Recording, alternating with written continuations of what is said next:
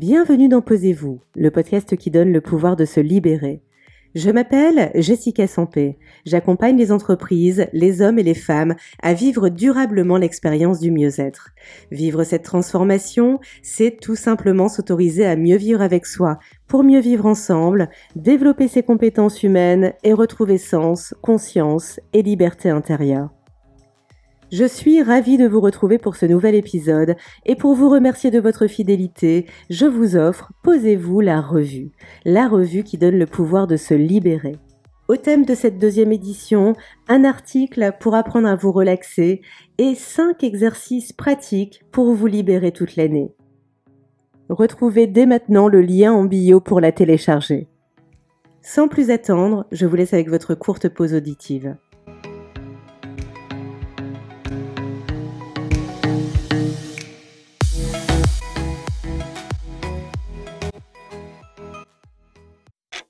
Le doute. De nature insidieuse, il prend la forme d'un questionnement sans fin qui nous contraint parfois à abandonner nos projets. Qu'est-ce qui fait qu'il met un frein à notre capacité d'y arriver? C'est le sujet que je souhaite aborder avec vous aujourd'hui.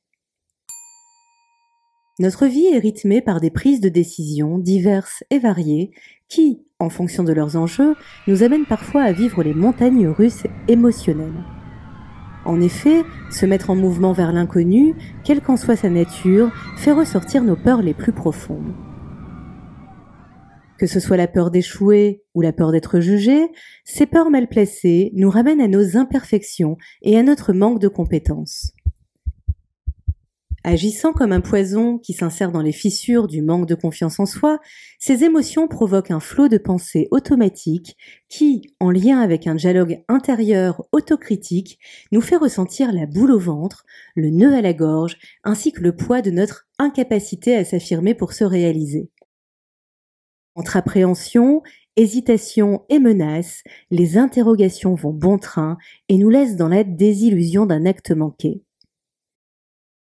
Se proclamant leader de notre société intérieure, le fameux je ne suis pas à la hauteur ou je ne vais pas y arriver anesthésie sur son passage le doux rêve de ce que l'on souhaite vivre au grand jour.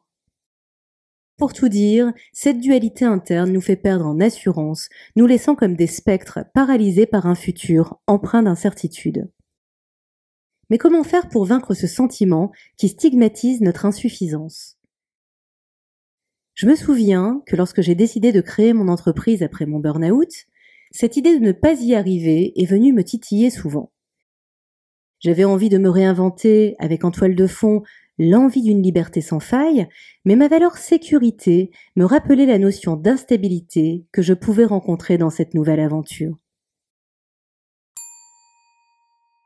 Ces moments d'inconfort m'ont permis de prendre conscience que pour commencer à s'apaiser du doute, il est nécessaire d'aller explorer son origine, car c'est exactement à cet endroit que l'on peut commencer à désamorcer les symptômes qui nous tiraillent.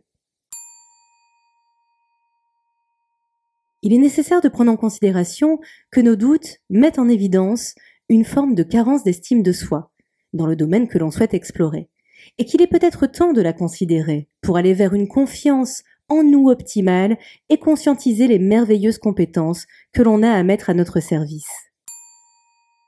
Puis, il est nécessaire d'aller à la rencontre du véritable risque que nous prenons à aller dans le sens que nous souhaitons accomplir et de s'interroger sur les conséquences négatives et positives de s'orienter dans cette direction.